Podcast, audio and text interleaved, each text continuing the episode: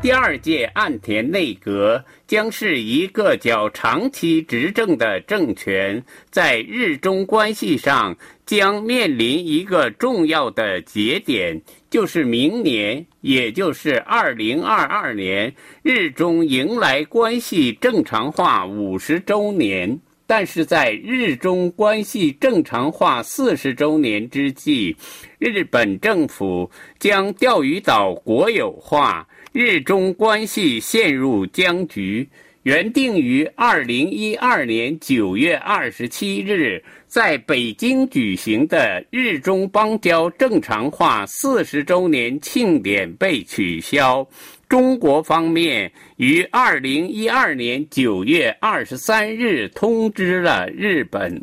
而岸田担任首相以后，中方对他一直充满期待。十月四日，中国国家主席习近平和中国国务院总理李克强以罕见的速度致电岸田文雄，祝贺他当选日本首相。李克强表示，双方应该维护政治共识，加强交流合作，推动两国关系沿着正确轨道健康稳定发展，共同迎接明年中日邦交正常化五十周年。二零二一年十月八日，岸田文雄首相与中国国家主席习近平通电话。习近平指出，明年是中日邦交正常化五十周年，希望双方重温初心，相向而行，共同迎接这一重要历史节点，开辟两国关系新的发展前景。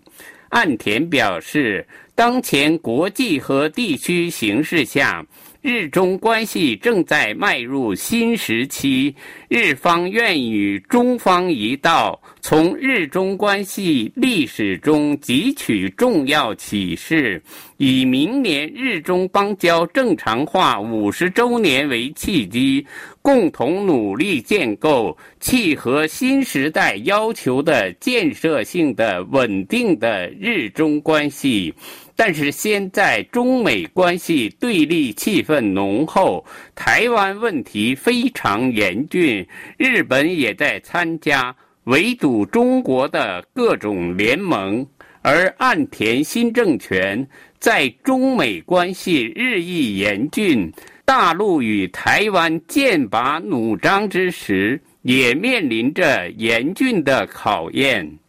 在日中邦交正常化四十周年之际，两国政府测定了。日中国民友好交流年，日中政府共同策划主办，以“新的相遇，新的纽带”为主题的二零一二年日中国民友好交流年。但是，日本政府将钓鱼岛国有化后，日中关系陷入僵局。而在严峻的国际形势下，岸田新政权。面对迎来日中关系正常化五十周年这个节点，将怎样展开纪念和庆祝活动？会像二零一二年九月日本将钓鱼岛国有化之前那样，和中国一起举办一系列大型庆祝活动，